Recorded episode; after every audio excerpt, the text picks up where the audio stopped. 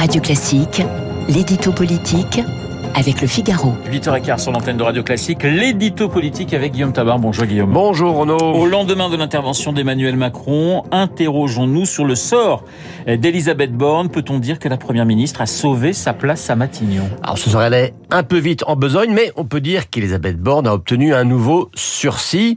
Euh, elle a a priori l'assurance de rester au moins pour les 100 jours qui viennent, hein, l'échéance qu'Emmanuel Macron s'est fixée, à savoir le 14 juillet. Alors déjà, le chef de l'État l'a chargé formellement de lui présenter une feuille de route sur les bases des priorités qu'il a déclinées à la télévision.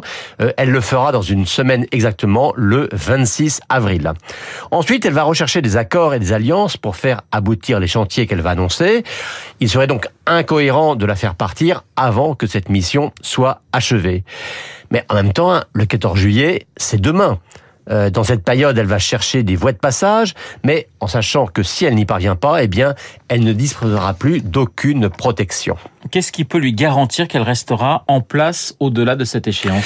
Ben, Pas forcément la confiance ou l'amitié du président, car vous savez, en politique, seul compte le rapport de force, seul compte ce qu'on représente ou ce qu'on apporte. Alors que recherche aujourd'hui Emmanuel Macron? Évidemment, à élargir sa majorité. Elisabeth Borne le lui permet-il? Ce n'est pas sûr du tout. Mais quelqu'un d'autre qu'elle lui garantirait-il avec certitude une alliance avec LR ou avec d'autres formations? À l'évidence, non. Donc finalement, ce qui sauve Borne, c'est que personne ne ferait mieux qu'elle sur ce terrain-là. Et inversement, euh, elle obtient euh, autour d'elle une certaine cohésion de l'ensemble de la majorité, alors que d'autres figures, hein, peut-être plus marquées à droite, feraient possiblement partir des élus de l'aile gauche de la majorité. Bon, alors cela ne lui garantit pas forcément la durée, ni même de passer l'été, et c'est bien pour ça qu'Elisabeth Borne espère obtenir rapidement un remaniement même limité. Car une équipe remodelée, ça veut dire c'est reparti pour un tour.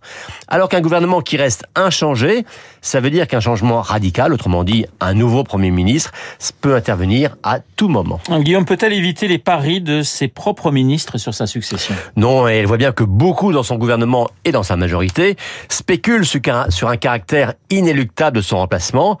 Alors, ça se traduit comment? Eh bien, on voit et on assiste déjà à une émulation entre ces différents ministres euh, pour mettre en avant des projets ambitieux ou potentiellement populaires. Euh, Gérald Darmanin veut ainsi ressortir son texte sur l'immigration. Bruno Le Maire cogne contre l'assistanat. Gabriel Attal est impatient de présenter son grand plan contre la fraude sociale et fiscale.